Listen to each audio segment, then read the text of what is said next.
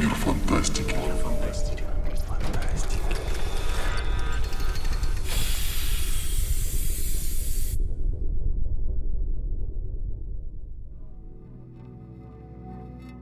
Здравствуйте, дорогие слушатели! В эфире очередной выпуск фантастического подкаста. И у нас на дворе 2023 год. 10 лет назад вышел замечательный или не очень замечательный, давайте, ладно, ограничимся таким термином, примечательный фильм «Человек из стали», который положил начало, собственно, киновселенной DC, расширенной киновселенной DC, можно даже, наверное, так это сказать. В этом году вышел не так давно фильм «Флэш», который наконец-то все уже более-менее посмотрели, теперь его можно обсудить, поговорить.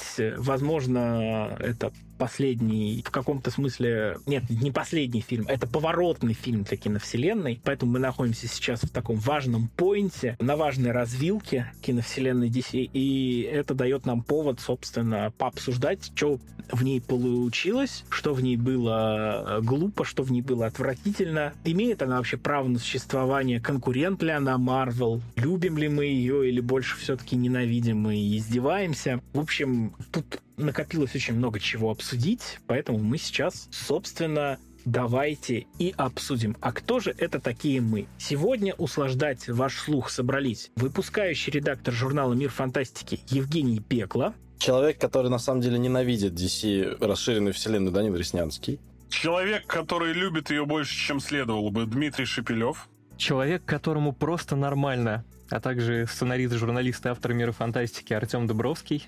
И усы Генри Кавилла на полке. Да-да-да-да-да.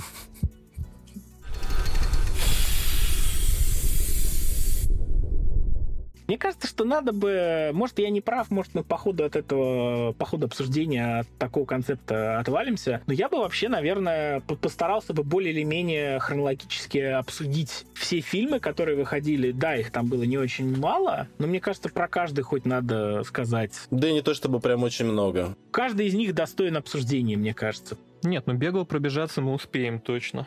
Ну, тут на самом деле стоит сказать, что киновселенная DC, в принципе, как э, конструкт, создавалась довольно импровизационно. Если говорить о планах прям вот на вселенную, то начиналось это все с зеленого фонаря и с Райаном Рейнольдсом, тот самый, который он выстебал в Дэдпуле. Именно он планировался как первый фильм в большой DC-шной вселенной. Но он провалился к чертовой матери, несмотря на то, что его снял режиссер, мне кажется, великой маски Зорро Мартин Кэмпбелл. И как бы и все. А Человека стали создавался как раз наоборот, как, ну, можно сказать, духовный спин Темного рыцаря. Там и Кристофер Нолан в продюсерах. И, собственно говоря, в качестве названия выбран альтернативный титул главного героя. То есть и вся такая типа как бы приземленность, типа как бы реализм, хотя в отношении криптонца это звучит уже ну совершенно комично, равно как и выглядит. Поэтому, ну и, собственно, это простерлось на всю оставшуюся киновселенную DC, которая создавалась по принципу «швыряй все в стену, что прилипнет, то оставим». Ну, я на самом деле согласен с тем, что это же было, по сути, импровизационное довольно дело, то есть в том же «Человеке из стали» как бы зайдет, мы продолжим, не зайдет, не продолжим. Ну, вроде как бы зашло, а потом зашло в какой-то жуткий тупик, и все попытки дальше, они были, давайте попробуем в Марвел. Пацаны, ну давайте Марвел сделаем. Ну, в общем, так что-то попытались, попытались, потом, нет, давайте у нас свой путь. Ну, в общем, к чему у нас привел свой путь? К Флэшу в конечном итоге. Ну, да, по большому счету, все, можно этот разговор начать и закончить тем, что просто на лету пытались пересаживаться с лошади на лошадь, и не было какого-то единого определяющего вектора, не было человека, который взял бы на себя ответственность, потому что, как ни странно, можно, можно смеяться над Кевином Файги, можно его презирать, можно его критиковать, но это человек, который выступал единоличным архитектором киновселенной Марвел. Да, там тоже очень многое подшивалось на ходу, многое притягивалось за уши, но тем не менее вектор был намечен с самого начала и до самого конца. А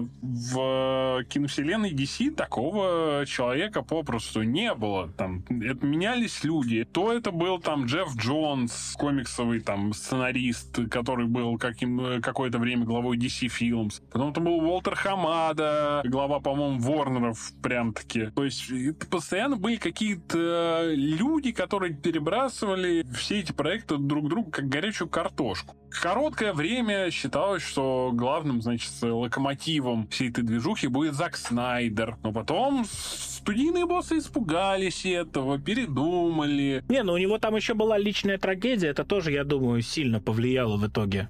Безусловно.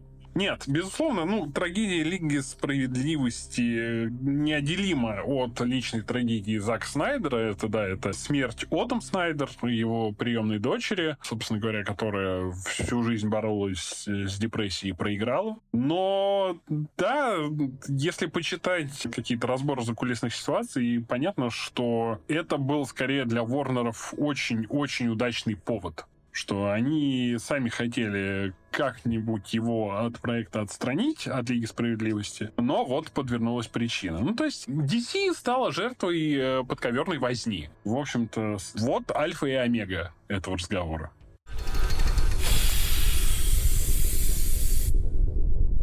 Ну, давайте тогда, раз уж мы пошли по альфам и омегам, давайте тогда с альфой начнем, собственно, с Человека из стали. Как вам этот фильм? 10 лет прошло, помните ли вы его? Какие у вас были эмоции? Ой, слушайте, давайте я первый начну, потому что для меня это прям животрепещущий вопрос. Вот мы до подкаста я рассказывал товарищам, что я этот день помню как сейчас. То есть прошло 10 лет, но для меня это было событие какого-то супервселенского масштаба, потому что вселенная DC преображалась мы могли увидеть ее на большом экране, масштабно, зрелищно, круто, с серьезными актерами, мощной постановкой, и так, чтобы это составляло конкуренцию Marvel, которая тогда уже потихоньку начинала разрастаться, ну, в какого-то медиагиганта.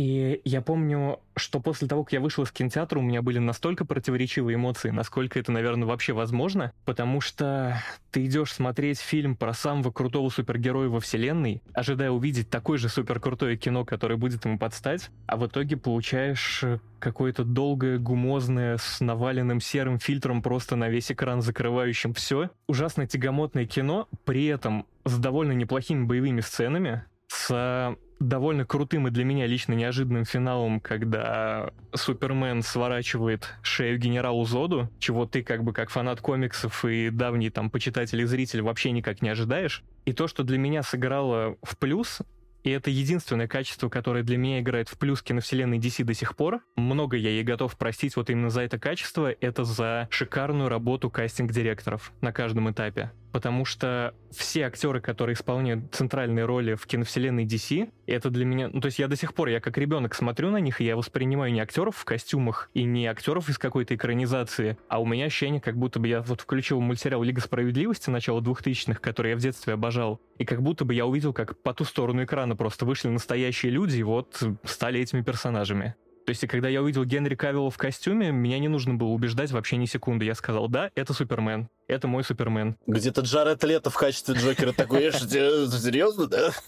Просто это не шутер? Я очень любил Генри Кавилл в роли Супермена, и причем это такой, знаете, элемент фанбойства, когда мне было не очень принципиально, как он играет. Я никогда не всматривался, насколько правдоподобна у него игра, насколько он хорош, не хорош. Просто я видел, что он Супермен. И все, что он скажет, это будет по-суперменски. И даже когда он появился с ублюдскими заблюренными 3D-усами, я все равно, я почти схавал. То есть, типа, я, я поражался в кинотеатре на Лиге Справедливости, но я такой, ладно, окей, это Генри Кавилл, это Супермен, я готов ему простить. Но я этот фильм ни разу не пересматривал за 10 лет, э, про Человека из стали все еще, и я не буду этого делать потому что я хочу сохранить его таким, каким он был. Немножко в бок э, уйду, э, хочу тебя спросить. Ты Супермен и Лоис видел? Частично, да. Но я не смотрю его до сих пор, но с Тайлером Хёклином же, правильно, который? Да, да, да. Да, да, Вот да. я хотел просто сказать, что Тайлер Хёклин визуально, казалось бы, совершенно на Супермена не тянет, но вот как только он начинает играть, ты в это веришь целиком полностью. Это я к тому, что не обязательно это должна быть стать и именно именно внешность Супермена, потому что образ Супермена завязан все-таки больше, чем на плаще, больше, чем на символе, больше, чем на кучерявых волосах. Это вот именно вот этот оптимизм, вот это вот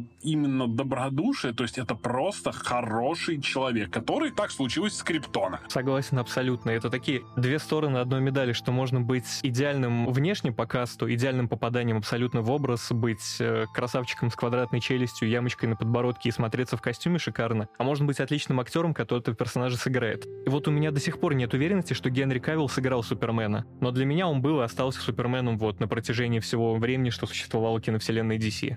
Самое забавное, что сейчас, после анонса вселенной Джеймса Гана, и когда уже утвердили актеров, ну, новый актер на роль Супермена, будем честны, выглядит как молодая мини-версия Генри Кавилла. Я надеюсь, что он еще и хорошо играет. Да там вообще какой-то инбриндинг произошел между всеми возможными актерами. Вывели в генетической лаборатории. Я, наверное, следующий вклинюсь, скажу про Человека из стали, потому что моя история с Человеком из стали, она очень короткая и, наверное, показательная. Я ходил его смотреть в киноночь, то есть это когда там крутили то ли два, то ли три фильма. Вместе с ним крутили «Призрачный патруль». Ой, господи, Причем блин. сначала крутили Простите. «Человека из стали», а потом крутили «Призрачный патруль». Так вот, на «Человеке из стали» я несколько раз засыпал. На «Призрачном патруле» нет. Фига ты кала поел за ночь просто. Но- Ночь колоедения, да. Э, Знаешь, что самое прикольное? Я С тех пор «Человека из стали» вроде бы не пересматривал, но «Призрачный патруль» как-то вот мне ночью я гулял э, по- по, Приснился? по одному стриминговому сервису, и мне было очень тебя на как-то... полгопника заставил смотреть «Призрачный патруль». Нет, я просто наткнулся и подумал, ну а что, был такой фильм, я вроде улыбнулся на нем пару раз, дай-ка пересмотрю. Ну и это реально, это действительно, «Призрачный патруль» — это идеальный фильм, чтобы посмотреть его в 2 часа ночи, когда у тебя бессонница. Вот что-то надо такой фоном пустить. Танцующего Джеффа Бриджеса можно просто пустить на фоне, который овец считает. Да, наверное, «Человек из стали» еще лучший фильм в этом смысле, потому что ты сразу отрубишься минут через 15. Жень, лучше лекарство попробуй. Но снят он прекрасно был, вот именно как съемки, мне очень понравилась картинка, а все остальное нет. «Призрачный патруль». Нет, я про «Человека из стали». Слушайте, ну я кстати, хочу сказать, что «Человек из стали» при всех его приколах, назовем это так, в фильмах очень важны еще какие-то крутые визуальные решения, которые тебе запоминаются сквозь года. Вот я этот фильм ни разу не пересматривал, не пересматривал ни трейлеры, вообще ничего, и сейчас, когда готовились к подкасту, я там специально не шерстил ничего по нему, но я до сих пор помню вот этот кадр, когда Кларк встает на колено, ставит кулак на землю, и вот он готовится взлететь, и вокруг кулака начинают летать частицы, там пыли, каких-то камней, и вот он Потому что взрывается это просто и было летит в в небо. тизере. Мы запоминаем уже не фильмы, а тизеры фильмов и трейлеры фильмов. Слушай, может быть, но, но это настолько крутой визуальный момент, что он у меня ассоциируется с Суперменом до сих пор. И я хочу, чтобы когда Супермен взлетал, был взрыв вот этот, типа всегда вообще. А я никогда не забуду ту фаллическую капсулу, в которой Зода отправили в негативную зону. Нет, э, у меня человек из стали вызвал, в общем-то, очень ровный поток эмоций, не слишком ярких, не слишком отрицательных. Мне, как ни странно, в этом фильме не хватило Зака Снайдера, потому что это тот самый фильм, который он снимал все еще как наемный рабочий, где у него не было по большому счету особых креативных решений, за ним не числилось. Мне больше всего, наверное, в фильме понравились флешбеки, потому что это была такая более мрачная, драматичная версия Смолвиля, мною любимого. Это было, ну, прикольно. Это было занятно. И меня удивил масштаб под финал. Когда у нас не просто взрывают корабль пришельцев, а у нас к чертовой матери равняют город с землей. Вот это, вот это я понимаю. К слову, об этом же есть очень распространенное мнение, что Зак Снайдер, по сути, просто неверно интерпретирует э, Супермена. То есть он, ну, просто не улавливает суть. Потому что, ну, не секрет, что Зак Снайдер — это человек,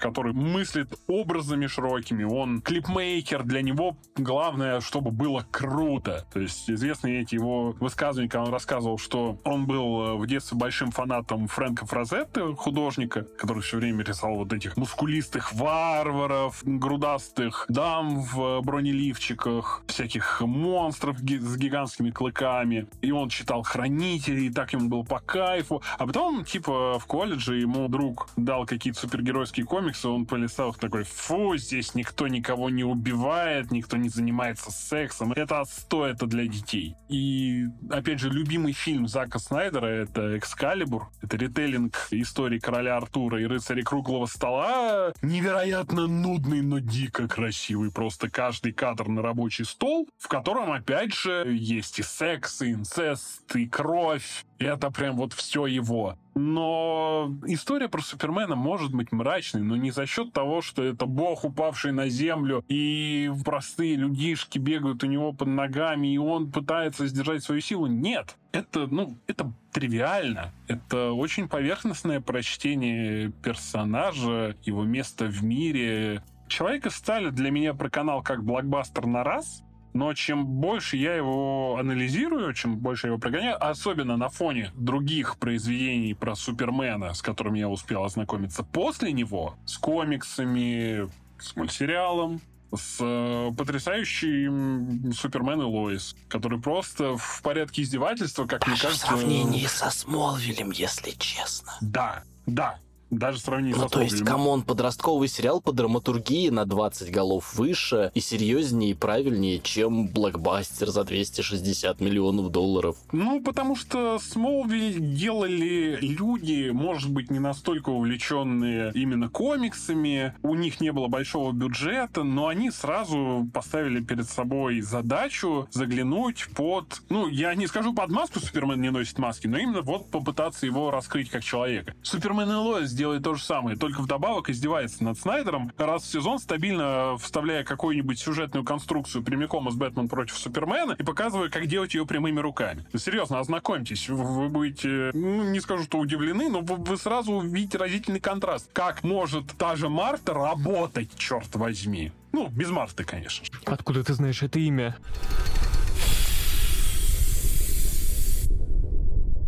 Раз уж мы перешли к Марте, то давайте тогда и обсудим Бэтмена против Супса. Я скажу крамольную вещь, но понимая некоторые проблемы этого фильма, я его люблю. Мне он очень понравился. И мне этот фильм понравился именно как фильм про Бэтмена, потому что Про пузатого уставшего Бэтмена, да? это было серьезное взрослое кино про мужика и его ответственность, которой он, ну, не, он не хочет за нее браться, вот, но он понимает, что кроме него тут как бы некому, и просто надо брать и делать. И для меня, как ни странно, сцена с Мартой работает прекрасно, потому что я прям вот слышу щелчок, который происходит в голове у Брюса Уэйна в тот момент, когда Супермен начинает говорить про свою мать. Он наконец-то понимает, что перед ним человек. И это э, решает вот эту вот проблему. Он понимает, что он не обязан делать то, что он считал, что он обязан делать. И как бы потому что Супермен, у него тоже есть мать, значит, он человек. Все в порядке. Как бы все, расходимся. Я не, не, не бессмертного инопланетянина пришел побеждать. Тут у меня просто лежит человек. Все, расходимся. У него есть отношение к матери совершенно человеческое. И, и это для, для Бэтмена супер важно. И вот вся вот эта вот метаморфоза Бэтмена, которая еще потом э, в Лиге Справедливости будет продолжаться, вот этот вот его продолжение этой истории с Суперменом, мне безумно нравится. На мой взгляд, это супер взрослые темы, которых не было в фильмах у Марвел. Мне этого дико не хватало. Они все-таки старались играть на более широкую аудиторию. А это такая мрачная история про мужика за 40. И это мне дико импонировало, мне это было дико интересно, это было близко к тем проблемам, которые для меня вот в тот момент были актуальны. Поэтому этот фильм в меня попал, я до сих пор его защищаю, хотя, да, я признаю там, что мотивация Лекс Лютер похищает э, близких Супермена и заставляет его драться с Бэтменом, это бред сивой кобылы, просто дичайший. Ну, нельзя было так делать. Весь этот фильм, он бы был на порядок мощнее, если бы у Супермена была вменяемая мотивация драться с Бэтменом, если бы это действительно было противостояние идеологий, а не то, что его там, значит, выпихнули под каким-то надуманным поводом на арене. Вот это бы тогда это противостояние, это был бы тогда реально фильм и про Бэтмена, и про Супермена. Так это для меня отличный фильм про Бэтмена. А именно как Супермен там для меня, как Супермен, не очень работает. Это правда. Если сцену в PG-13 блокбастере за 200 плюс миллионов приходится дополнительно объяснять, и куча людей еще по-разному ее интерпретирует, и для большей части она не работает, это провал, это не Тарковский. А я не буду с этим спорить. Я просто говорю о том, что в меня фильм попал, мне понравилось, я бы такого слопал еще вот конкретно мне вот это интересно. Я не говорю, что это там хорошо в общем или плохо в общем. Я уже просто достаточно давно живу на этой земле, чтобы понимать, что пытаться доказывать, что какие-то вещи хорошие объективно, а какие-то вещи плохие объективно, это, ну, не очень хороший путь. Я говорю чисто конкретно про свои ощущения. Вот для меня было так, я понимаю, почему для меня это было так, и я как бы вот мне хорошо от этого. Вот этот фильм в меня попал. Я скажу очень коротко про Бэтмена против Супермена. Я считаю его искренне, наверное, худший. Я, конечно, еще не смотрел Флэш, но боюсь, что он мне может понравиться. Для меня Бэтмен против Супермена это худший фильм DC. Я на нем либо спал, реально, то есть у меня закрывались глаза, либо мне было плохо, либо мне было смешно. Потом через три месяца, по-моему, после БВС вышел как раз э, Первый Мститель Противостояние, где тоже, собственно, противостояние, ну там, конечно, больше а, состав, но там тоже противостояние условно одной команды супергероев другой супергероев. Ну, по сути, там было два главных действующих лица, да, Железный Человек и Капитан Америка. И э, я понял, как вот противостояние делать надо, а как противостояние делать не надо. И плюс, конечно, вот эта снайдеровская манера черно-серо, дождливо, мрачно, это самое, но при этом пустая, она меня абсолютно вот здесь прям вывела из себя настолько, что я даже не стал смотреть его версию Лиги Справедливости, ограничился кинотеатральной. Лучше бы я этого тоже конечно, не делал.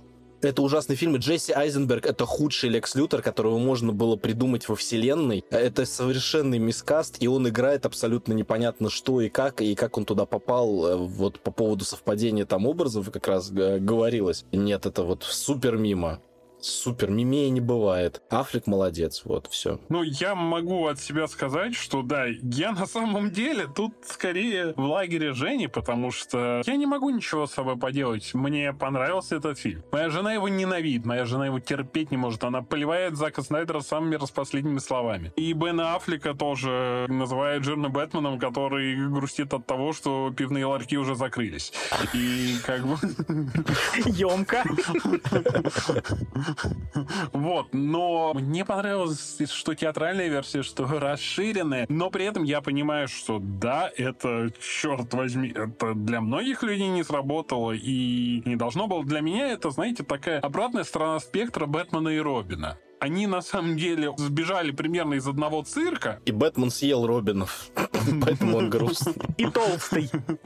Ну вот почти. То есть там там понамешано, там перегруженный сценарий чудовищно, за ним следить, это нужно внимательно смотреть на экран. Это... На протяжении двух с половиной часов. Трех в расширенной версии. Да, в расширенной да. трех. То есть и нужно очень многое принимать как данность и принимать на веру. Опять же, да, там многие образы нуждаются в дополнительном комментарии. То есть, а какого черта Бэтмен убивает, блин, людей? Вы чего вообще? И только потом ты такой, значит, ты объясняешь другим, как объяснили тебе, что нет, это же на самом деле, это просто Бэтмен, он в очень темном месте, он в очень... в жопе. Он в очень темном периоде своей жизни, что он уже все, он циничный, он черствый, и что он неправильный Бэтмен, и ему нужно вспомнить себя, но это же, черт возьми, ну не пытается напрямую это вот это сидеть и расшифровывать, как эти не евангелисты,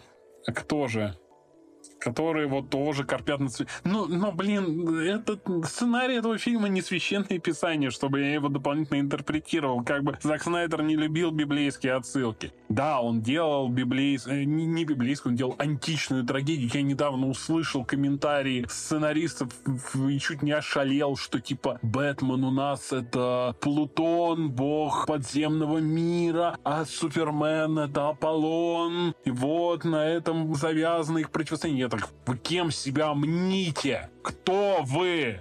что вы себе позволяете? Но ровно то, что во многом не работает. Алекс Лютер кто в той интерпретации, прости? Шайтан. Шайтан. Ровно все то, что не работало на самом деле в Бэтмене против Супермена, потому что не было выкручено до максимума, лично для меня целиком и полностью сработало в Лиге Справедливости в Снайдер-кате. Вот там это уже ощущается, вот там это видно. Вот это фильм, который я называю фильм фреска, поп-госпел, супергеройская опера. Как только не... Четыре часа! И, черт возьми, я получал наслаждение от каждой минуты. Даже те, которые были объективно лишние. Каждая минута, как, как спускается на лошади вниз Бэтмен. Ты не смотрел! Ты не смотрел! Я просто ты слышал этот эпизод. И просто его вспоминали, мне кажется, в миллионе ситуаций. И вот меня сколько человек спрашивал, что ты помнишь из Лиги Справедливости? Как из, из Зака Снайдеровской версии. Как Бэтмен на лошади 7 минут скакал. Там не было такого. Ты просто сейчас демонстрируешь, ты не смотрел фильм. Там не было такого, блин. Слушайте, ну по поводу Бэтмена против Супермена я сейчас кратенько тоже скажу. Я тоже больше в лагере Жени. И вообще сейчас, спустя годы, наверное, Бэтмен против Супермена, именно расширенная версия, ну, предположительно, это мой самый любимый фильм из киновселенной DC. Он сложный, он долгий, он перемудренный, в нем просто великое количество проблем. И я не уверен, что я стал бы его часто пересматривать. Я видел его раза два, может быть, три. Но, типа, любимые фильмы я смотрю чаще определенно, но этот я бы не стал пересматривать. Но он сильно въелся мне в сознание именно вот с этой позиции удивления и какого-то фанбойства. Потому что я следил долго за новостями, и когда презентовали, что Бен Аффлек будет играть Бэтмена, я был тем чуваком, который писал под всеми постами в соцсетях в комментариях, типа, фу, говно, кого вы взяли, да как-то, он же сорви голова, что вы делаете? Ну, короче, вот это вот все. То есть э, я не принимал, и я не был готов увидеть Бен Аффлека в роли Бэтмена, я думал, это жутчайший мискаст, и я не хочу это видеть на большом экране. Но тут я прихожу в кино, и понимаю, что, блин, я видел очень много разных Бэтменов. И уставший, сединой, заколебанный Бэтмен, который выбивает просто все дерьмо из бандитов, а потом выбивает все дерьмо из Супермена, это то, что я хотел увидеть. Я этого не осознавал, пока не увидел, но увидел и понял, что да, мне не хватало Бэтмена Бена Аффлека. И если разводить срач про любимого Бэтмена, Бэтфлик — это мой любимый Бэтмен из всех, что были в кино. Он крутой, он брутальный, он жизненный, он грустный, какой-то особенно человечный, ну, в общем, Бэтмен против Супермена как-то в тот момент не скажу, что он мне понравился, когда я смотрел театральную версию. Я про него долго думал. И для меня, если фильм заставляет тебя задумываться спустя какое-то время, то, ну, значит, он посмотрен не зря. А еще для меня сработали два момента вот на погружение. Первый — это, если помните, параллельно с киновселенной выходила анимационная вселенная DC, которая была практически вся годная, интересная и классная, в которой было много крутейших мультов. И одним из них был мультфильм «Бэтмен. Возвращение темного рыцаря». Я не знаю, смотрели вы или нет, это про 60-летнего Брюса Уэйна, который старый, толстый. Это прямая экранизация того комикса, Да, который да-да-да. взял Фрэнк за Миллера, основу да-да-да. Зак Снайдер. Но он взял визуал, но при этом как бы потерял именно что идеологическую составляющую конфликта. Да, бесспорно, глубины там э, такой и не пахнет, и не хватает, но после того, как я смотрел там в какой-то 2012, наверное, год выхода этот мультфильм, потом почитал комикс, и тут я вижу в кино, как э, постаревший, седой, толстый Бэтмен просто избивает Супермена вот э, настолько жестко, насколько, наверное, это позволено показать в кино с, с участием таких героев. Я искренне кайфовал. И я кайфовал даже не только от сцен, где герои сражаются, потому что, ну, это тупо блокбастерная такая история. Мне нравилось смотреть, как они взаимодействуют в своих обычных человеческих личностях. То есть, когда Брюс Уэйн встречает Кларка Кента, для меня это было знаковое событие, что, блин, я увидел на большом экране, как Брюс Уэйн и Кларк Кент жмут друг другу руки, и при этом с такой пассивной агрессией очевидной. Это было круто. И момент, который я говорил про Человека из стали, когда Супермен взлетает, там взрыв, и вот это все, что я запомнил. Когда выходил тизер Бэтмена против Супермена, там был этот очень мемный момент, когда Бэтмен вылезает из Бэтмобиля и такой «Do you bleed? You will». И типа просто, это, это был такой мем, я это запомнил, я это до сих пор помню. На эту тему был замечательный мем, типа Supergirl, do you bleed once a month? Так точно.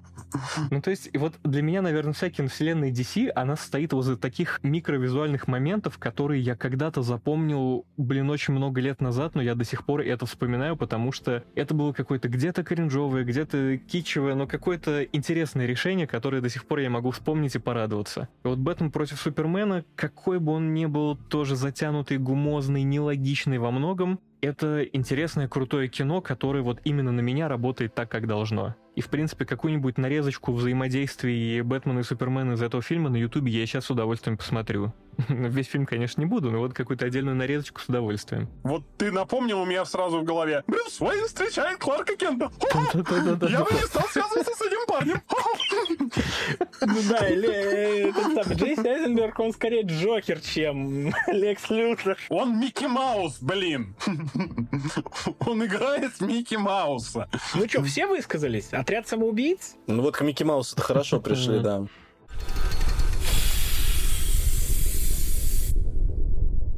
«Отряд самоубийц» — это фильм, который надо разбирать в колледжах, университетах, на отделениях маркетинга, чтобы просто показывать, как надо выстраивать абсолютно лживую, но рабочую маркетинговую кампанию. Потому что трейлер под «Богемскую рапсодию» гениален, точка если он не получил э, какой-то соответствующей награды, то он должен был ее получить потому что это идеально смонтированный, что там, 2-3 минуты, просто шедеврально. После этого фильм хочется посмотреть прямо сейчас немедленно. Да, согласен. Вся маркетинговая кампания строилась, конечно же, на Джокере Джареда Лето. Постеры были выполнены в зелено-фиолетовой гамме. Везде говорили, что, о боже, Джаред Лето, он ездил в э, психиатрические клиники, он общался с маньяками, он Обмазывал калом своих, тех, кто с кем он снимался.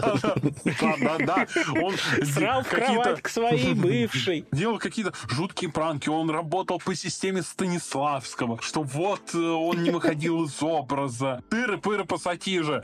Пять минут. Ровно. Пять минут Джаред Лето в образе Джокера кривляется в этом фильме. Слава богам, потому что ни минутой больше этого выдержать было бы невозможно. Я до сих пор помню, как я сижу в кинотеатре. Я был тем самым человеком, который отстаивал этот кастинг, который говорил, подождите, успокойтесь, да, в татухах, да, с грилзами, но вы точно так же орали, когда появилась первая фотка Хита Леджера в образе. Вы точно так же кричали, что что они сделали с мистером Джейм и так далее. Посмотрите, чем это обернулось обернулось. Я написал целую статью тогда на тему того, как менялся образ Джокера с годами, что он был разным. И таким, и сяким, и пятым-десятым. И вот я сижу на пресс-показе, гигантская очередь была, гигантская очередь из журналюк. Все хотели увидеть отряд самоубийц. Я сижу, и вот он появляется, вот этот «Зубы заговариваешь». Я сижу, я с ужасом понимаю, что мне не нравится. Мне капец как не нравится! Ни его интерпретации, ни фильм вообще, потому что он начинается с бодрой клиповой нарезки, все круто, классно, а потом он просто стремительно скатывается я сижу, и у меня на этом фильме, за счет, опять же, маркетинговой кампании гениальной совершенно, сработал эффект призрачной угрозы. Я вышел из зала и убедил себя, ну, да нет, в принципе, ну, неплохо, я семерку ему поставил, черт возьми. Нет, нет, нет, это не эффект призрачной угрозы. Я тоже вышел с этого фильма, причем меня, ну, не могу сказать, что я там был супер впечатлен рекламной кампанией, трейлер мне, конечно, понравился, но я как бы, мне, мне концепция больше нравилась, что типа отряд злодеев, ля-ля поля, я вышел с фильма, фильма, я тоже так почесал репку, подумал, ну, наверное, фильм на 7, где-то 7,5. А потом уже, когда я его пересмотрел на свежую голову, когда я посмотрел пару разборов, я осознал, насколько чудовищен и плохо этот фильм. Но я тогда для себя понял, что для меня послужило вот таким вот причиной того, что я, выйдя из кинотеатра, подумал, ну, норм кино баллов на 7. Задница Харли Квин. Это вот все, Иди в что жопу. приковывало мое внимание на протяжении всей ленты и не давало мне вообще сосредоточиться на анализе происходящего. Ты Никогда Ты больше до, никогда после ни один кинофильм так дешево меня не покупал, только этот. Так что здесь какая-то особая была Как магия. мало тебе надо для счастья, оказывается. Ну хорошо, что не задница Аманды Уоллер. Все, что мы можем ответить. Ну все, на любителя, Киллер. Крока. Да, Там был шикарный Киллер Крок. До сих пор единственное живое воплощение персонажа на экране. Мне очень понравился Джай Кортни в роли бумеранга. Она ему идеально подходит, мне Да, кажется. я на самом я тогда написал, что зачем вы вообще все эти годы пытались сделать из Джая Кортни звезду боевиков? Он комик, он отличный комик.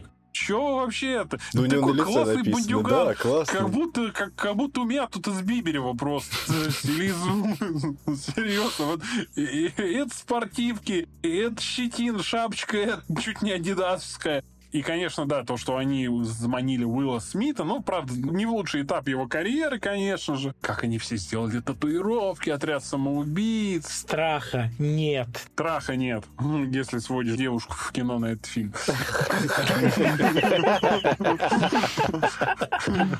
Хотя, хотя, хотя, мы, мы, мы отвратительны на этот раз, да? Мы прям, мы Да, прям прям, мерзкие. прям мерзкий, да. Членокапсулы, траха нет. Вот прям идеальный, идеальный как- подкаст. тема, такие комментарии. Ну, хотя, хотя, э, моей жене понравилась одна сцена из этого фильма, и она поэтому до сих пор его защищает. Это глюк Харли, где он женился на мне. То есть, ну, это было смешно. Где там Джаред Лет без грима. Ну и да, она больше защищает его, конечно, за трейлер, потому что, ну, просто э, трейлер создал такие ожидания, что там уже был, по большому счету, неважно, что там в самом фильме. Сам фильм это, по большому счету, просто расширенная версия трейлера. И урезанная, потому что, в общем-то, половины кадров там нету, потому что фильм, опять же, стал... Это главная жертва политики Ворнеров, потому что они увидели реакцию на Пересъемки? да, они увидели реакцию на Бэтмена против Супермена. Они срочно нагрянули в монтажную комнату. Они просто, от- ну, просто отстранили Дэвида Эйра от э, проекта. Они начали срочно перемонтировать, доснимать, переделывать. Они попытались сделать из отряд самоубийц Дэдпула. В общем и целом. И в этот раз у них не получилось. Во второй раз получилось, спасибо Джеймсу Гану. А вот в первый капитальный Так провал, нет, конечно, знаешь, на мне кажется просто, что я понимаю, что это спекулятивно и нету каких-то однозначных решений, но мне кажется, что они посмотрели Стражи Галактики и поняли такие, опа, и потом такие, так, кто там Стражи Галактики? О, Джеймс Ган, давай, давай, давай, давай, давай, давай, вот для нас сделай то же самое, пожалуйста. Его как раз заканцелили, уволили из Диснея, вот мы его сейчас и подхватим. У Тепленьким. меня такое ощущение вообще, что DC, она как раз собирает свою собственную вселенную суперзлодеев, которых заканцелили, скандальных личностей. Они не успели только вот капитана Джека Воробья к себе прибрать во время судебного процесса, а так был бы прям вообще комплект. Зато потому, что там есть противоположная сторона этого судебного процесса, булькает вместе с Акваменом. Их нельзя было сводить. Точно, точно, да. Ну, собственно, после отряда самоубийц был проблеск в темном царстве. Это чудо-женщина, насколько я знаю, Жень Пекло очень ее любит. Все любим О, да. Галь Гадот, в смысле. Саму чудо-женщину не особо. Вот сам фильм, не знаю, он для меня... Вот я знаю, что он кого-то зацепил гораздо больше, чем меня. Для меня это был вот такой смесь супергероики и того, что называют период пис, то есть такой военной драмы или просто экшена в декорациях войны. Для меня это был, по сути, почти что ритейлинг Капитана Америки первого. Да. И первый Капитан Америка-то у меня не вызвал особых эмоций. Может, надо пересмотреть, может, может получше сработает, черт его знает. Но как-то опять. И там, ну, моя жена просто чуть не расплакалась на моменте в финале. Не, не по хорошей причине, когда она оставила меч в трупе злодея, а потом быстренько за ним поднялась и спрыгнула с ним. И Арас полностью позволил ей это сделать. То есть это был, ну, просто реально такой монтаж комичный. Просто его можно ну, и да, и то, что в финале оказывается, что действительно во всех бедах человечества виноват Арес, а не люди, которые готовы проливать кровь за каждый клочок чужой земли и своих дурацких амбиций, что действительно вся вина лежала на древнем божестве с обликом Игоря Николаева. То есть... Выпьем за войну. Именно. Зачем они это сделали? Зачем они это сделали. Всегда Арес изображался как черная тень в доспехах с горящими красными глазами. Зачем они это сделали? У них был шанс! У них был шанс! В конце он принимает свою истинную форму, обшивается доспехами, но у него торчат усы! Что это? Это как... Это что, DC-шное что? проклятие усов. Усов! И проклятие волос.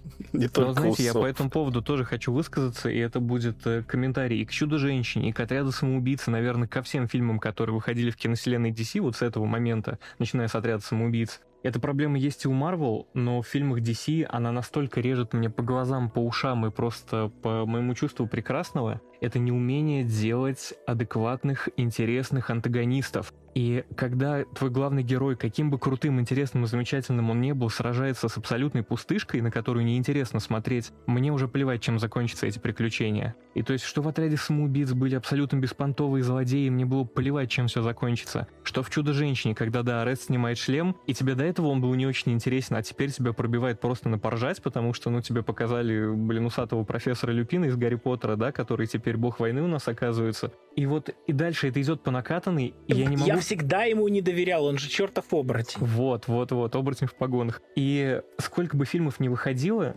не встретишь э, в киновселенной DC какого-то прикольного злодея, на которого хочется смотреть. Блин, даже вот гигантская морская звезда старого во вторых Стражах Галактики... Ой, Страж, все. Да. Оговорочка по Фрейду, да, все. А во втором отряде самоубийц. Но это, блин, более интересный злодей, потому что он прикольно нарисован, у него классные анимации, и с ним интересные боевые сцены. Они хотя бы изобретательные. Но все, что происходит до этого, блин, твою мать, ну, типа, не знаю, какую-то барахолку нормальных злодеев разройте, ну, достаньте оттуда кого-нибудь, кого-нибудь, пожалуйста, нормального и вставьте. Конечно, в Марвел тоже они этим грешат постоянно. Злодеи-однодневки — это вообще в киносупергероике, это прям главный бич. Но в Марвел придумали классного харизматичного Локи, про которого, блин, мы сейчас второй сезон сериала будем смотреть. Там есть Танос, от который, который источал угрозу просто самим, самим своим существованием. Что есть у DC? Да, в версии знака Снайдера в Лиге Справедливости показали Дарксайда. Но он не был таким угрожающим, но вот, блин, даже не близко. То есть вот где, где найти нормального злодея, где они продаются, где их купить? Ну, come on, э, в Марвел даже, DC. даже Земо, даже Земо человек потрясающий он злодей. Ну, потому что,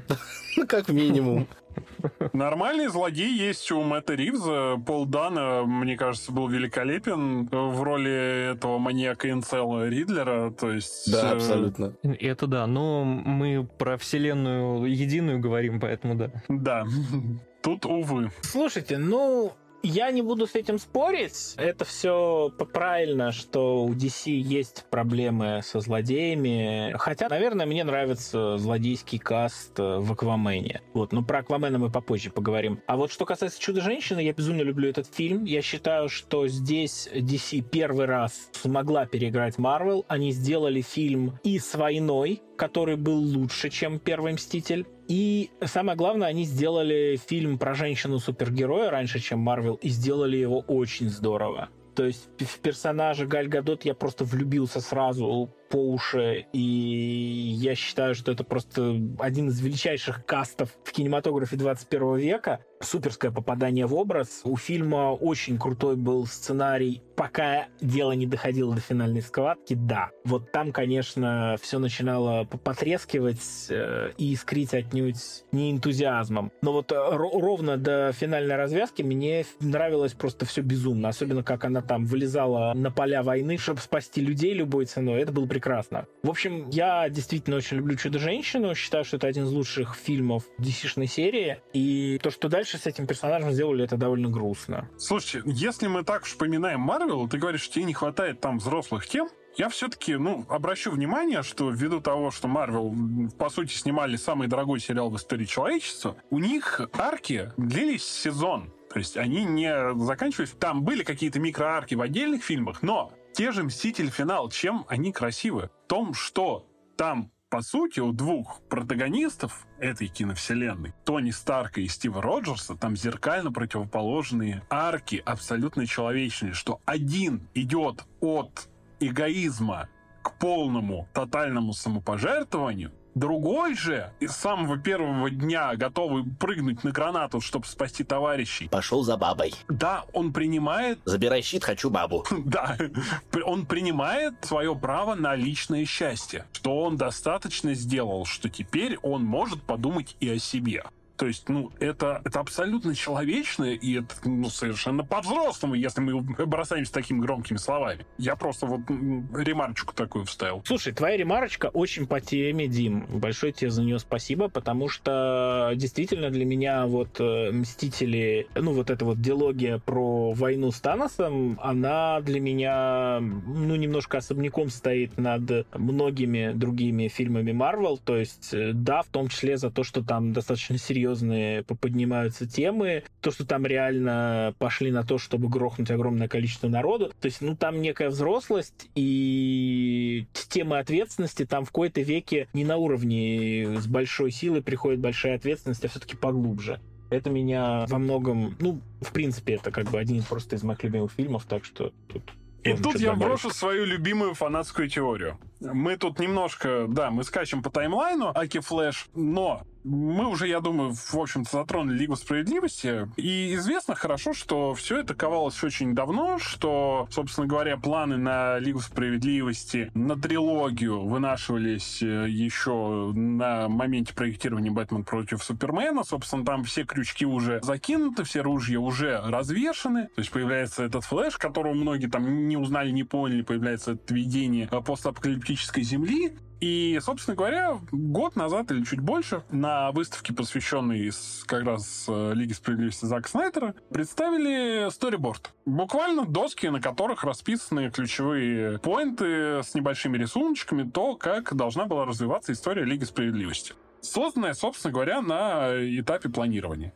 Что во второй части герои отправлялись на Апоколипс, чтобы столкнуться с Дарксайдом. Эпично там всасывали. Дарксайд э, порабощал Землю, после чего при помощи флеша они как раз-таки перемещались во времени, переигрывали схватку с ним, и в конце Бэтмен жертвовал собой, чтобы уничтожить Дарксайда.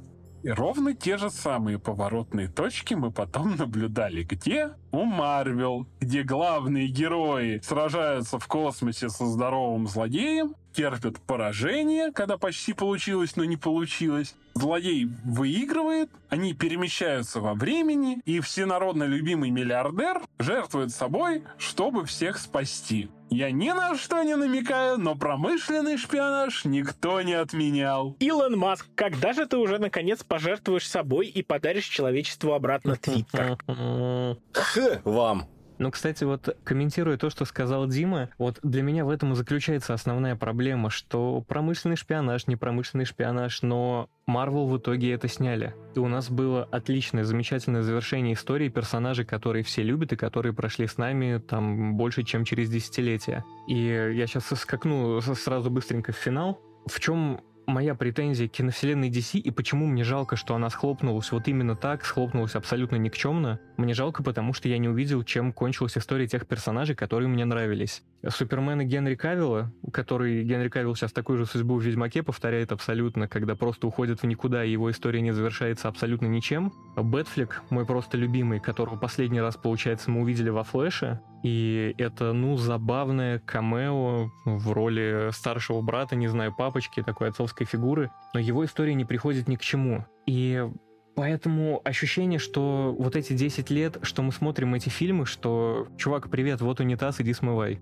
Ну, не очень правильный подход. Ничего я не понимаю, произошло. почему так произошло, да. но мне как человеку, который честно это смотрел, я смотрел, блин, даже «Черного Адама» и там второго «Шазама», то есть для чего я это смотрел? Завершите мне истории моих персонажей. Выпустите мне короткометражный какой-то мини-фильм, где они уходят на пенсию. Я не знаю, что угодно. Стоят в МФЦ и получают там какие-нибудь талоны по пенсии. Не знаю, что угодно. Просто дайте мне финальную точку но я ее никогда не получу. Аквамен, ликвидирующий мусорные острова, там, например, да, в свободное время.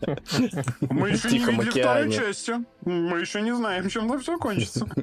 Ну, по большому счету, кстати говоря, очень забавно, что киновселенная DC же, по сути, повторяет, собственно говоря, комиксовую вселенную DC, New 52, которая как раз-таки была вся такая мрачная, тоже такая эджи, и в результате ну, со временем, и там куча была лишних проектов, э, которые никому не нужны были, не интересны. И лучшей частью, опять же, был Бэтмен. И в результате просто DC сделал то, что сделал сейчас. Они просто все перезапустили опять в немножко измененном виде. Да, есть такой момент. Кстати, кстати, вот вброшу сейчас про Лигу Справедливости такой, ну, такой странное, наверное, заявление, нестандартное. Естественно, мне версия Зака Снайдера, которая больше, гуще и так далее, она мне понравилась. В общем, у меня впечатления от нее лучше остались. Но, как ни странно, мне в Уидоновской лиге гораздо больше понравилась линия с чувством вины у Бэтмена потому что она там была гораздо более выверенная, гораздо более четкая. Это вот было продолжение истории э, этого персонажа из Бэтмена против Супермена. Почему-то в Снайдер Кате она как-то подзатерлась, подзатерялась там парочки диалогов не было, которые были у Уидона, и это очень сильно подпортило всю как бы глубину мотивации э, Брюса Уэйна, почему он, почему ему так вот было необходимо воскресить попытаться воскресить человека из стали. Я больше скажу, если бы Джос Уидон не был вынужден переделывать под нож вообще, под ноль, чужой материал, если бы он занимался Лигой Справедливости с самого начала, а у него, блин, набита рука на командные истории. Баффи, Светлячок, те же Мстители, опять же. Если бы он вел Лигу Справедливости с самого начала, у нас вполне могло быть хорошее кино, потому что я согласен Женей, в Лиге Справедливости Уидона, где ему не приходится натягивать сову на глобус, где там есть оригинальные сцены, они хороши. Он некоторых персонажей раскрывает лучше Снайдера, по большому счету. Это совершенно, там совершенно другие образы. Ну, то есть Лоис Лейн та же у Уидона и у Снайдера это две совершенно разные героини. Там Бэтмен, опять же, Бэтмен в э, Снайдер Кате, при всей моей любви к Снайдер Кату, это апостол Андрей собственно говоря, продолжая библейские отсылки, его арка в этом фильме в том, что он уверовал в том, что он там буквально говорит, что когда у них там какой-то диалог с Альфредом, что Альфред, я просто верю. И вот это вот, это у нас величайший детектив на Земле и скептик говорит, то есть, ну, ну ладно. То есть он просто верит. Да, у Уидона все-таки это чуть больше привычный нам Бэтмен. Да, он там кряхтит, пердит, когда его шмякают об землю, но тем не менее. То есть, да, это могло быть совершенно другое кино. Хорошее. Но, да, типа, когда... Пересъемки и не такое убивали. Да, когда хирургическим путем пытаются один фильм превратить в другой, но это редко кончается хорошо. Ну вот, что хорошо, на мой взгляд, Следующий фильм, который прям отлично был сделан и к которому у меня, ну, наверное, ровно ноль претензий, это «Аквамен».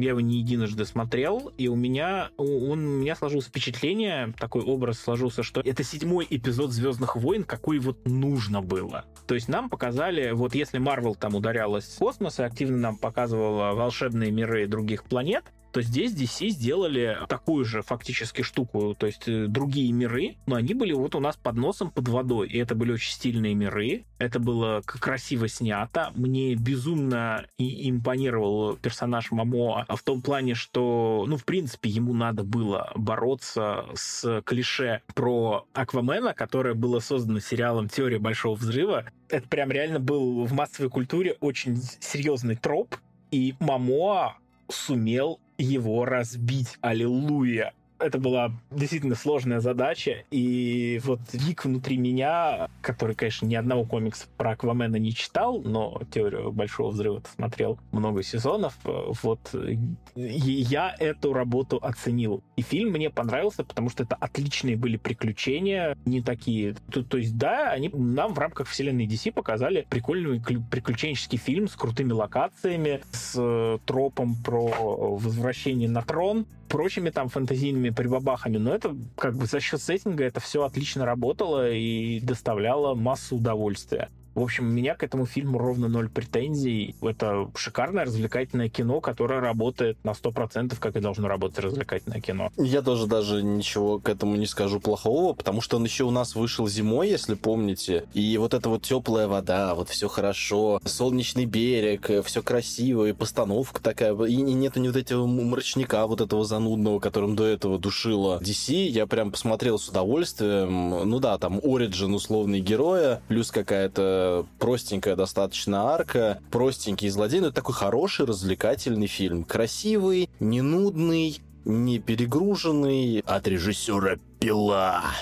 Вот это самое главное. Я не ожидал, что Джеймс Ван, типа, чувак, который снимал всякие отсралы, проклятие Абебель, заклятие, проклятие и пилы. Вот я думаю, что он просто устал от этого всего и сделал просто красивый, яркий, прикольный э, фильм. Он показал, что если ему дать много денег, он умеет их хорошо освоить. Так, э, ребят, если вы не в курсе, это вообще тренд. То есть режиссерам ужастиков очень часто дают э, большие деньги, потому что ужастики — это жанр низкобюджетный, как правило. И если человек просто показывает, что он может с этими маленькими деньгами сделать круто, и более того, он может вызывать у зрителей эмоции, то он может снимать, он может работать с большим бюджетом. То есть Сэм Рэйми с его Человеком-пауком, который до этого, да, снимал «Зловещих мертвецов». Нет, он много чего еще снял, но, тем не менее, наиболее известен по «Зловещим мертвецам». Дэвид Ф. Сандберг, так, на секундочку, который снял э, совершенно лампового, теплого семейного Шазама, до этого тоже снимал хорроры. Скотт Дерриксон, который снял Доктор Стрэндж, он снял Синистера, на секундочку. Джон Уотс, если не ошибаюсь, который режиссер всех пауков с Холландом, он до этого снял отличнейший ужастик «Клоун». Ну, Энди Мускетти тоже как бы оно, оно и мама. То есть это тренд, это не исключение из правила. Это, это реально то, как работает индустрия. Я хочу вбросить финальный тейк про Аквамена до того, как я вас покину. Тейк, наверное, спорный, потому что мне Аквамен не очень понравился, я ваших восторгов, к сожалению, разделить не могу. Я помню, как я ходил на него в кино, и впечатления были, ну, в основном положительные, но такой типа, мэ, кино на семерочку, да, меня, наверное, развлекло, мне очень понравился подводный мир, тогда еще не было никаких вторых аватаров с похожей концепцией подводного мира, и Черной и Пантеры второй не было, и Русалочки, конечно же. То есть все, что по части визуала, съемок, декораций, того, как герои двигаются в воде, отличные подводные боевые сцены, между прочим, с Акулья кавалерия! Да. Да-да-да, подводная Да-да-да. То есть, ну вот такие штуки смотрятся прикольно, но я хотел увидеть супергеройское кино, которое будет как-то интересно раскрывать персонажей и даст мне посмотреть вот, вот на того самого Аквамена, на его сольное кино. я при просмотре Аквамена понял такую штуку. Для меня такая какая-то родилась сравнительная характеристика, что Джейсон Мамоа в Аквамене — это Чедвик Боузман в «Черной пантере». Сейчас объясню почему. Когда Чедвик Боузман впервые появился в роли Черной Пантеры в эм, «Мстителях. Гражданская война», или как он у нас там по-русски назывался, «Противостояние», это был очень-очень крутой сайдовый персонаж. Он появился в первый раз, его было немного, и все сцены с его участием были дико крутыми. Когда он скакал в костюме, все просто писались, нарезали нарезочки какие-то на ютубе, смотрели. Это был крутой экшоновый герой, а в разговорных сценах это просто был новый интересный персонаж, который тем или иным способом привлекает к себе внимание. И вот когда вышла «Черная пантера» сольное кино, стало ясно, что Чедвик Боузман хоть и крутой актер, но его актерка в роли вот этого персонажа по харизме не тянет целое сольное кино. То есть на него, как на сольного персонажа, мне не настолько интересно смотреть, и у меня нет ощущения, что я готов за его приключениями отдельно как-то следить. Там была прикольная его сестра, какие-то фоновые персонажи, но он один не тащит. Он не градообразующий какой-то персонаж для этого фильма. С Джейсоном Мамо я словил точно такую же историю, потому что, появляясь в Лиге Справедливости, это чуть ли не лучший персонаж. Он э, крутой и как комик-релив, и как персонаж экшн-сцен. Он охренительно брутальный и замечательный, на него просто приятно смотреть на экране, но когда он э, герой второго плана, когда он дополняет команду своей вот этой какой-то харизматичной комедийной брутальностью, он крут. Но когда это целый фильм про него, он для меня сразу потерялся где-то на заднем фоне. И даже абсолютно унылая Эмбер Хёрд в роли Меры, которая очень красивая, но по мне тоже никакущая, даже она смотрелась сильно интереснее него. И то есть для меня было каким-то потрясением, как фильм с таким крутейшим визуалом, декорациями и интересными съемками может быть настолько же тусклым абсолютно в плане актерской игры, персонажей. Ладно, мне там более-менее понравился злодей. Этот э, антагонист был клевый. Патрик Уилсон совершенно внезапно, да. Типа Орм, Орм прикольный, отлично сыгран, с какой-никакой мотивацией. То есть он для меня был более важным персонажем в этом фильме, чем сам Артур, сам Аквамен. И то есть я до сих пор вот такого же мнения. Я хочу видеть Джейсона Мамо в каких-то ролях второстепенных, супергеройских, но целый новый фильм про Аквамена я не уверен, что я сдюжу. Ну там была еще Николь Кидман, совсем чуть-чуть, очень классная. Чуть-чуть. Не, ну я на самом деле соглашусь, потому что я в рецензии его откровенно чуть-чуть притопил. Но со временем он как-то вот... Я тоже проникся к нему симпатией. Как ни странно, как и к Черному Адаму. Это тоже... Ну, Черный Адам в большей степени тупое кино, но вот тоже чем дальше, тем больше оно мне симпатично, что ли. Хотя, да, ну, типа, объективно дерьмище, но ну, Аквамен... Аквамен получше, но я вот просто... Вначале я его посмотрел как брюзга кинокритик, прости господи, а вот второй раз... Кинообозреватель. Уже... Кинообозреватель, да. Э, рецензент. А второй раз уже жена посмотрела, блин, осьминог на барабанах играет. Ну, круто, классно. Акулья кавалерия, круто, классно. Финальный Махач, совершенно масштабнейший, красочный, с крабами. Ну, вот not to love, как говорится. То есть, да, просто попроще. Просто надо относиться попроще.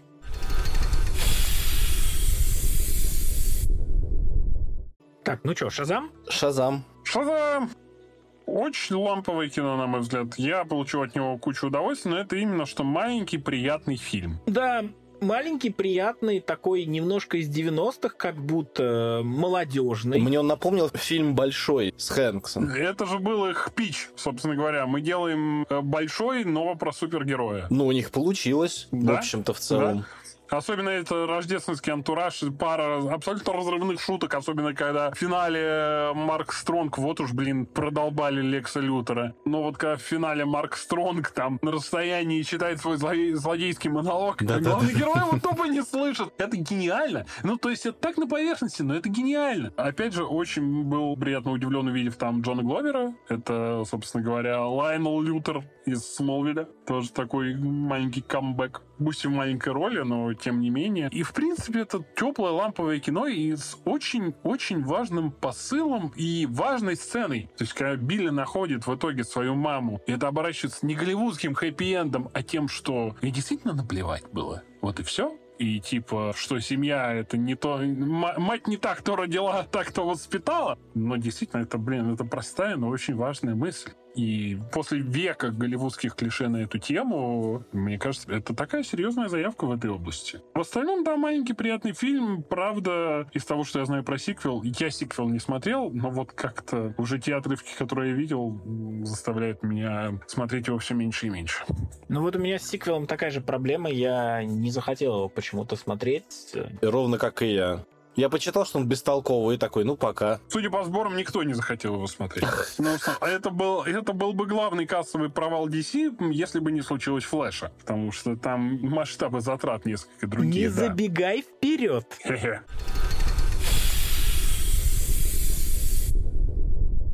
Хищные птички, потрясающая история Харли Квин. Абсолютно начхать. Тоже, которая никому не нужна. Ну, типа, я его посмотрел, но я его запомнил крайне слабо. И ничего не вынес. Ну, де-факто же это, ну, это фактически сиквел отряда самоубийц. Причем первого. Да, да, первого, конечно же. Второго еще не было на этот момент, и, ну, фактически он наследовал очень многие те же проблемы. Только в нем не объективируют Харли Квин уже, и поэтому магии нету. Ох, ну, приехали. Нет, у меня на самом деле есть, в принципе, проблема с так называемой эмансипацией Харли Квинн, но не потому, что я противник эмансипации, а потому что Харли Квинн, как я как-то уже утверждал, это персонаж, который, ну, родился не в комиксах, где образ десятилетиями собирался по кусочкам. А мультсериально чисто, да. Да, там разными сценаристами, разными художниками. Нет, это творение конкретных людей. Брюса Тима, Пола Дини, третий еще был товарищ, сейчас под угрозой расстрела не вспомню, но Харли Квинн — это не крутая безумная чика, это жертва абьюза с сильнейшим стокгольмским синдромом. Это трагический персонаж. Трагический ее эмансипация, ее освобождение должна проходить ну, драматическим образом. Она должна как-то, не знаю, как мне кажется, ну, раскаиваться за содеянное, потому что она же пережила ну, чудовищную травму. В новости посмотрите недавние, вот примерно представьте. А у нас получается, что, ну, типа, вышвырнул ее Джокер, она такая, ей, круто, классно, и как бы нету ни следа того сломленного психологически персонажа. Нет, она просто Дэдпул в юбке. Надо было, короче, чтобы тот Филлипс снимал фильм про Харли Квин. Ну, так он А, стоп, снимает. так примерно так и делает сейчас. Да. Но да, фишка в том, что как бы я смотрел в кинотеатре фильм про Харли Квинн, я вырос на мультсериале про Бэтмена, и сольник Харли Ну круто же, классно, с рейтингом R, вау. Осмелели наконец-то. Это, кстати, по-моему, был первый кинотеатральный релиз с рейтингом R. Я вышел такой, ну ок, да, ладно, норм, неплохо. Не испытал ни одной эмоции. Ну, разве что, да, Юэн Макгрегор потрясающий, который кривлялся как в последний раз. Но все, это такое кино, которого... Этого кино могло бы и не быть. Но мы бы не то чтобы много потеряли. Да ничего не потеряли, раз мы не помним про этот фильм толком ничего после того, как его посмотрели. С другой стороны, есть пример, опять же, кино про женщину, который прям печалит и злит. Э, Я про «Чудо-женщины», который «Чудо-женщина 1984». На мой взгляд, это один из худших сиквелов в истории. В принципе, это не только там для меня очень громкий провал киновселенной DC, ну и, в принципе, как бы кино, которое убивается на корню совершенно просто сценарием, который, ну, надо было сразу что-то другое делать. Хотя, хотя, давайте признаем, что злодей-то как раз в «Чудо-женщине» центровой, который обладает камнем желания, вот он-то как раз довольно неплох. Ну, он неплох только благодаря Педро Паскалю, потому что некоторые сцены сыграны им совершенно гениально. Это серьезно. Он и кривляется потрясающе, но его сцена первая с сыном, когда он объясняет ему, что нет, он не неудачник, она меня чуть не до слез растрогала. Серьезно. Ну, просто потому что Паскаль гениален. Но во многом это фильм, который родился из благих намерений, по большому счету, потому что центральная концепция была какая? Собственно говоря, почему 84, почему 80-е? Это давление не только на общий тренд на 80-е. Это попытка снять действительно супергеройское кино в стиле Ричарда Доннера режиссера первых двух Суперменов. Второй ему, правда, опять же, да, не дали доделать, но потом, годы спустя, вышла его режиссерская версия. Их отличительная черта, что они очень оптимистичны, но, как ни странно, очень мало событийны. То есть экшен там как бы никогда много не было. И там есть интересные задумки. То есть тот же персонаж Гепарда или я правда не помню. Правда, я не небольшой знаток лора Чудо-женщины, но это да, это один из ее, там, одна из главных ее антагонисток, но тем не менее. Которую Кристин Уик играет. Кристен Уик, да. Да-да-да. Там есть моменты, там есть эпизоды. Они вообще рассеяны по этому фильму такой вот алмазной пылью. Но вместе все это, да, я совершенно понимаю, почему это оно не работает, потому что ты как бы смотришь, ты привыкший к современному супергеройскому кино, каким бы оно ни было, смешным, драматичным, наполненным экшеном. То есть жанр же эволюционировал не просто так. Вы не можете сегодня снять фильм, как в 84 году. Ну, извините, ну не можете. И уж тем более нельзя его сделать просто в рамках некой киновселенной, которая там пусть и достаточно разнообразная, но все-таки настолько сильно ее по настроению и стилистике не должно шатать. Ну вот ты знаешь, я считаю, все-таки для меня это был какой-никакой плюс, наверное, в сильная сторона именно того, что киновселенная DC, она была вот настолько разношерстной. Ты не знал, что ожидать от следующего фильма. В отличие от Марвел, которая все-таки пришла к вот этой единому стилю, вот к этой стерильности, где неважно про что у тебя кино, про магию, про космос, про путешествие во времени, про африканский киберпанк, оно все будет выглядеть и все будет снято плюс-минус одинаково. Потому что вот этот единый тон, который нивелирует нюансы. Именно из-за того, что в киновселенной DC соседствовали мрачная греческая трагедия с супергеройской версией Большого, и по соседству там была ретро-супергеройка прямиком из 80-х, и э, четырехчасовая опера, которая, если все слоумо ускорить, то это будет минут 40. То есть в этом же была своя прелесть. Ну, правда, это были кардинально разные фильмы, в которых очень часто действительно чувствовалась рука автора. То, чего, например, скажи мне, кто срежиссировал Капитан Марвел, скажи мне, кто там поставил, я не знаю, Человека-муравья второго, третьего, третий Человек-муравей существует. Я его даже посмотрел. Я тоже его посмотрел. Кто эти люди? Пейтон Рид. Ты это вспомнил или ты это загуглил? Но чем он особо выделяется на фоне... Нет, я реально вспомнил, он же всех Человеков-муравьев снимал. А, ну точно, да. Где, где, какой автор... Нет, есть один, один был пример. Это упоротый второй Доктор Стрэндж, в котором нельзя не заметить почерка Сэма Рэйми. Но это один фильм из 20 с лишним. Ну, а вечные, тоже вечные, извините, тоже там виден почерк. Чунь-чань, чунь-чань-чунь. И этот, да, естественно, который «Легенда десяти колец», тоже там все видно. Ой, я вас умоляю, опять же, вот, ну, все плюс-минус. Нет, ну, Кеннета Брану тоже довольно сложно не узнать. Он такой плоский, скучный, театральный. Но он только, по-моему, один снял вот этот э, Тор первый. Это то, что они потеряли после первой фазы. Первая фаза как раз-таки строилась на сильных индивидуальностях. То, что, да, Кеннет Бран, типа, что у нас? Тор, Локи, борьба за трон, предательство. Шекспир, Кеннет Брана. Что у нас дальше? Капитан Америка, сороковые, Дизельпан. О, давайте того мужика, который ракетчика снял. Давайте. То есть Джон Фавр, ну, Джон Фавр просто сам о себе заявил железным человеком поначалу они пытались использовать сильные стороны там отдельных режиссеров, а потом вот, ну, к четвертой фазе скорее, это стало просто наемная рабочая сила. А у DC все-таки, все-таки это как бы, оно могло сыграть в плюс, оно могло сыграть в минус, но это чувствовалось, это были разные фильмы. За исключением, когда там студия просто врывалась и отнимала у режиссера и переделывала... Нам еще фанаты Тайки войти типа ногам подают заодно.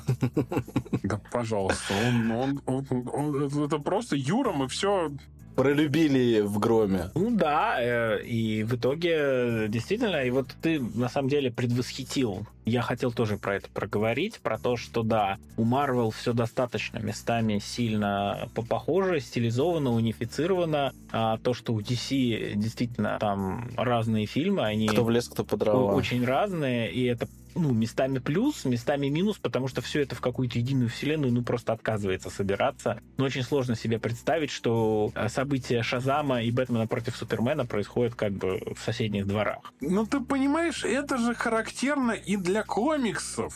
То есть они все еще существуют как бы условно в едином пространстве, что ощущается исключительно во время кроссоверов.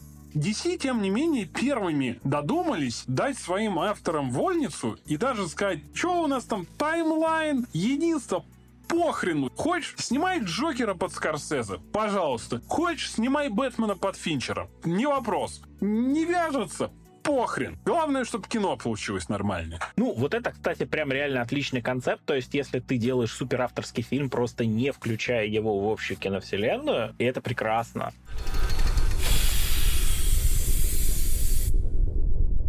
И в этом смысле, на самом деле, мне дико нравится э, тот же вот отряд самоубийц, миссия на вылет э, который в оригинале был что по-английски, что так, что так, э, отряд самоубийц. У нас все-таки спасибо прокатчикам. Он был The Suicide Squad. И это важно, потому что вот это The подчеркивало, что это настоящий отряд самоубийц. А не вот это вот то, что у нас там выходило, простите нас, пожалуйста. Окей, шутка тонкая, не знал.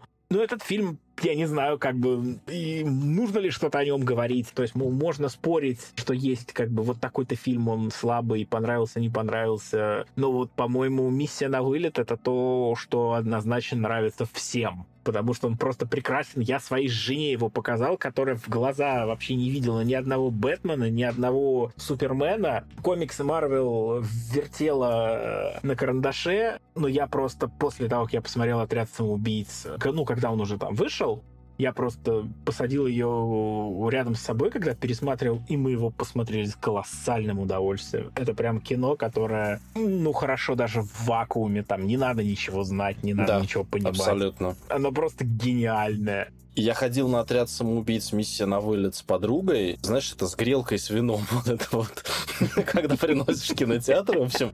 А, то есть у тебя подруга грелка с вином, окей. Вот, и, значит, там всякими соленьями, вареньями, и мы сидели, значит, вот там в каком-то шестом-пятом ряду, и просто весь фильм ржали по очереди, вместе, вот под, подпевали винишко, подъедали кальмаров. Это был лучший вечер зимы 2021 года. Это было просто вот, это было шедеврально. И вообще спасибо Джеймсу Ганну, что он из, э, вот из, из, из концепции отряда самоубийц сделал просто потрясающую хохму. Я реально, я ржал не, не, не останавливаясь. Начиная с первой сцены, где там половина этого отряда сразу просто превращается в шматы, где вот эта вот ласка, это дебильная, которая весь фильм, вот, которая заканчивает Джона Сины, да, то есть, ну вот там человек в горошек просто тоже потрясающий, человек-акула, ну там вот это просто весь фильм, это Орейро, безостановочный, издевательский, приколдесный, но при этом еще и с классными визуальными эффектами, с э, отсылками к все-таки к предыдущим каким-то всем приключениям. Ну, шикарный фильм, я даже не знаю, кому он может не понравиться. То есть реально вот сидел со мной человек, который типа на пипе крутил э, этих всех супергероев, и просто она любит Идриса Эльбу. Я говорю, вот Идрис Эльбу. Все, идем в кино. Конец. Дим, ты, тебе есть что вкинуть какую-нибудь ложечку говна в нашу бочку с медом? Я совершенно люблю этот фильм. Больше того, я люблю его больше, чем э, всех Стражей Галактики.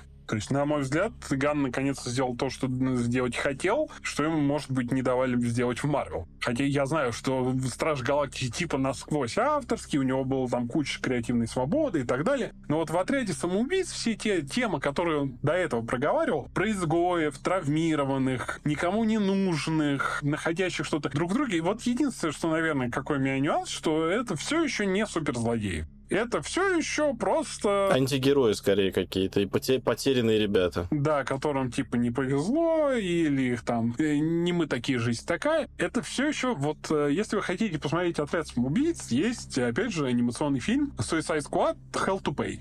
Там нас переводят как «Адская расплата» или так далее. Вот там, да, где они Да. готовы друг другу нож в спину всадить при любом удобном случае. Это именно что гниды, которых вот обстоятельства вынуждают, и у них есть иногда в них играет благородство, но все равно это очень неприятные личности. Один контраргумент. Тот самый Ласка. Он же жрал детей. Вот он прям суперзлодей.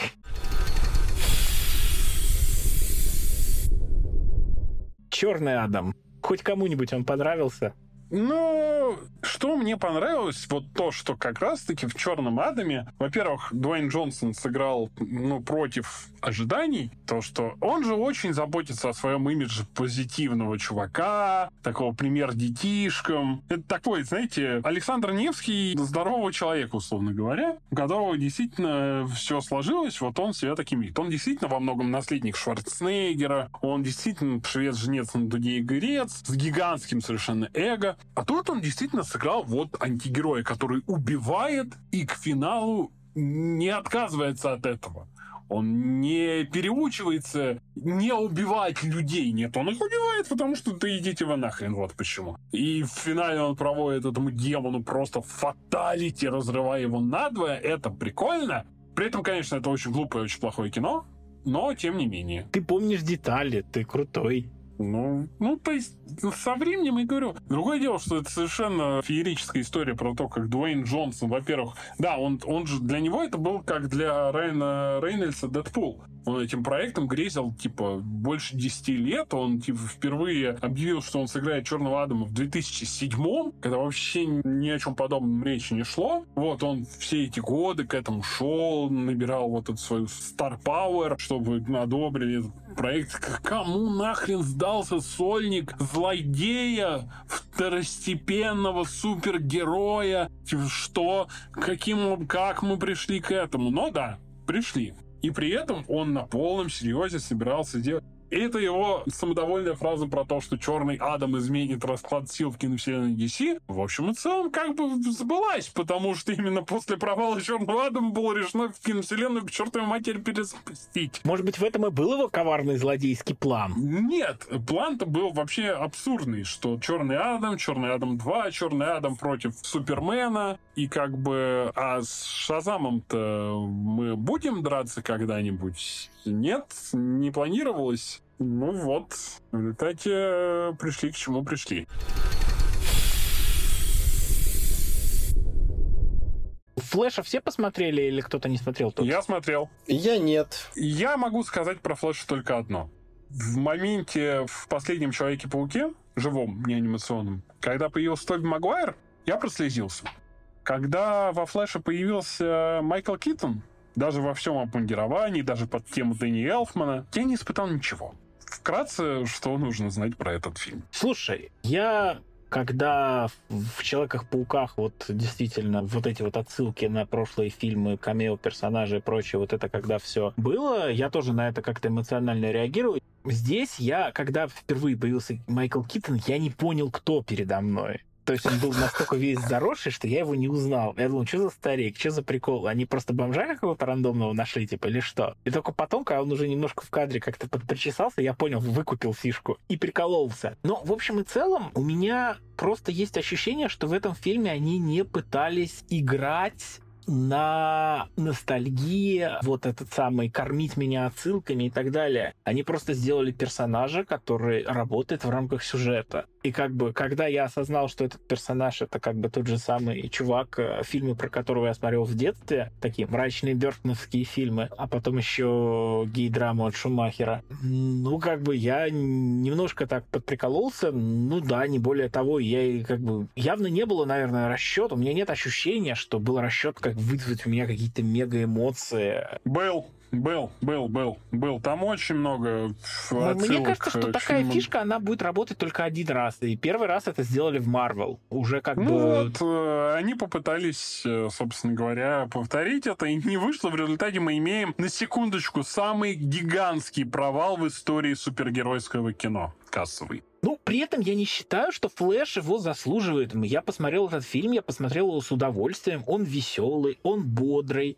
Там интересная, хорошая актерская игра, там не очень глупая история. Я, в общем-то, наверное, из фильмов э, за последнее время, которые выходили про путешествия во времени, этот был, ну, самый нормальный из всех. Мне нечего ему предъявить, по большому счету. Я от него ничего, кроме убогого графония местами, но у меня есть прям реально ощущение, что они специально так сделали. То есть сцена с падающими младенцами, она настолько всратая, и все понимают, участники, насколько она всратая. Что они просто... э, они, смотрите, мы сделали самую всратую сцену в истории киновселенной. DC просто наслаждайтесь. И я наслаждался каждой секундой, потому что это было так плохо, что становилось действительно хорошо. Ну вот не вижу этого, но что ты получишь, если возьмешь на главную роль гота-педофила черного властелина, который собирался основывать свою секту с оружием? Ты получишь то, что заслужил! Ну, как актер он хорош, он хорошо попадает в этот образ, он играет двух как бы разных персонажей хорошо.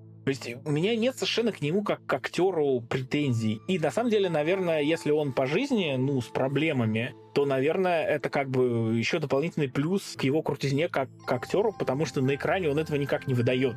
В общем, это, наверное, действительно такая э, тема для отдельного подкаста, насколько актер там вообще творец, знаменитость, насколько надо как-то отстраняться от его творчества, если он по, по жизни не очень. В этом фильме он хорош. Я ничего не могу с этим сделать. То есть, на мой взгляд, за такой можно было бы даже Оскар какой-нибудь выдать.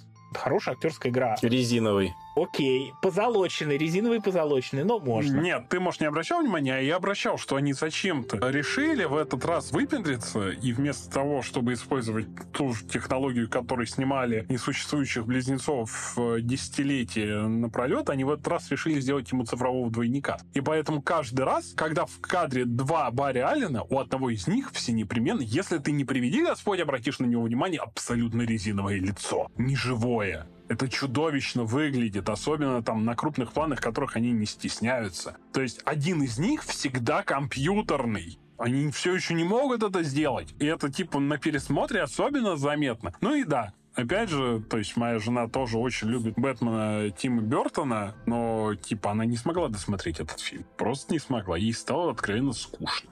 Ну, потому что, да, весь финал там, ну, то, что они пытались рассказать, опять же, в сериале сделано, блин, гораздо лучше. Да, там больше эпизодов, больше времени, но, блин, там просто акцент расставлен по-другому. А то, что, извините, как бы центральный сюжетный эпизод, то, что мать Барри кто-то убил, и нам как бы должно быть вообще полностью наплевать, кто это сделал. Потому что в комиксах-то это был обратный флеш, это важная деталь. То, что там все было закольцовано, там гораздо больше внимания уделялось путешествиям во времени. Нет, пофиг. Нам достаточно просто банку томатной пасты передвинуть. Все. Ну, вот эта сцена финальная с этой банкой, она просто, ну, была для меня очень эмоциональной. Я прям в нее включился, чего довольно давно со мной не было в супергеройских фильмах. Тебя, Жень, просто, видимо, ну, очень просто развести на эмоции, потому что это было прям сделано по учебнику. Это прям, ну, это прям настолько голливудское клише, что дальше просто ехать некуда.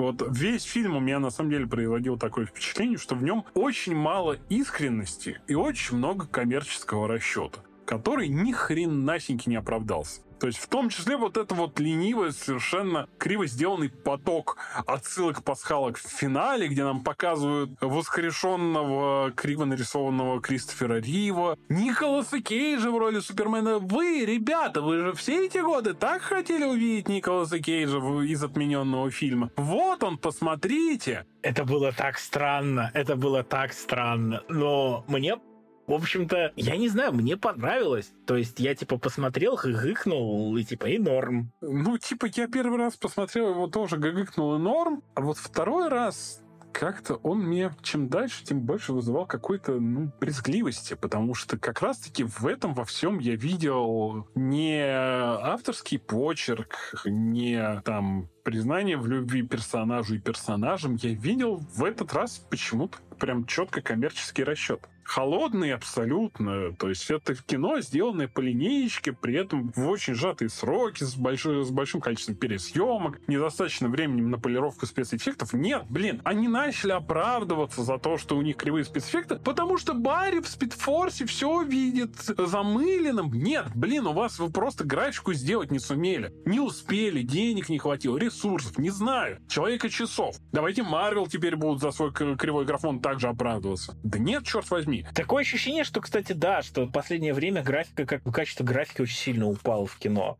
Не знаю, почему так Не случилось. качество графики сильно упало, а просто потому, что студии заставляют работать с перегрузами в сжатые сроки. Переделывая регулярно что-то, да. С регулярными кранчами, регулярно переделывать. Нет, дело не в том, что что-то стало с графикой, дело в том, что студийные боссы обнаглели. Две забастовки, которые мы сейчас наблюдаем, тому яркий пример. Ну, знаешь, вот для меня символ, например, текущей киновселенной Марвел — это жопа Модека. Вот. Это прям кадр, который... Вот в нем все. Он даже в лицензионной версии, он выглядит как будто это экранка. Может быть, это было специально. И он настолько бредовый, и в принципе... Это из осы, это... который человек э, муравьев? Да, это с квантоманией, да. которая просто, просто отвратительный фильм. Но не в смысле такой, что от него блевать хочется, он просто какой-то никакой. Так мы пришли туда, куда пришли. Впереди еще два фильма. Синий жук, которому предрекают еще больший кассовый провал. Я даже трейлеры не выдерживаю синего жука смотреть. Это фильм из нулевых. Фильм сделанный 15 раз уже разными людьми в разное время с одним и тем же сюжетом. Парень получил суперсилу от инопланетного гаджета. Вау! Ну, типа, да. В прошлый раз это был вроде зеленый фонарь. Бен Тен Маэс просто. Макс Стил передает привет. Я нашел недавно, был забытый фильм из 90-х с точно таким сюжетом. Да черт возьми, да, да кучу ли, это же все, все та же интерпретация инопланетянина. Ну, супер. Короче, синий жук, он выглядит примерно как Морбиус в плане привлекательности. Да «Синий жук» просто, он, он просто должен был выйти на стриминге, но потом Заслов сказал, что вы либо доделываете до кинотеатрального формата, либо вы отменяете его к чертовой матери. И Bad Girl отменили, а вот «Синего жука» решили рискнуть, ну, пожалуйста, господи, день, не мои же деньги, ваши. Вот. Ну и «Аквамен», который выйдет теперь уже, скорее всего, в 24 году, и таким образом киновселенной DC не хватит даже, собственно, везучести, мастерства умереть в десятую годовщину. Она просуществует 11 лет. Ну что ж, ну, мир праху, справили тризну. И уже, в общем, наверное, не очень важно, получится фильм про второй фильм про Аквамена хорошим или как Чудо-женщина. В общем-то, будет все равно грусть, тоска. Потому что дальше ничего не будет, да, все. Ну, то есть, неважно. Не, ну, может быть, они сделают это самодостаточным фильмом, потому что не надо подвязывать кучу сиквелов, закидывать удочки. Они уже вырезали оттуда сразу двух Бэтменов. Два раза подряд, потому что первый раз это был Бэтмен Аффлека, потом они его заменили на Бэтмена Китона. У них же был совершенно этот грандиозный план до Черного Адама, что они серьезно заменят Лигу Справедливости Супергерл престарелым Бэтменом Китона. Надежный план. Как швейцарские часы. Как швейцарские часы, да. Самое интересное, что Марвел сейчас его все-таки осуществит. У них будут эти ущербные новые Мстители, состоящие сплошь из э, продолжателей и подражателей, типа Черной девочки Железного Человека, Девчонки-арабчонки Капитан Марвел. Ведь комиксы из, из этой линейки так хорошо продавались. Вообще охренеть, да.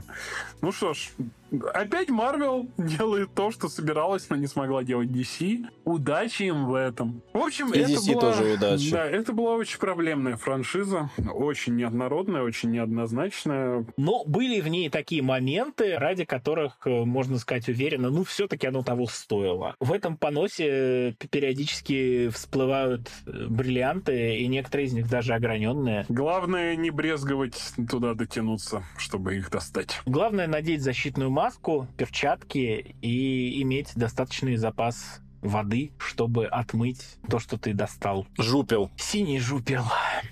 Ну, а для вас сегодня вещали выпускающий редактор журнала «Мир фантастики» Евгений Пекла. Автор «Мира фантастики» Данил Реснянский. Автор «Мира фантастики» Дмитрий Шепелев. И еще один автор «Мира фантастики» Артем Дубровский. Не забывайте выключать свои бет-сигналы. До новых встреч! Мир фантастики.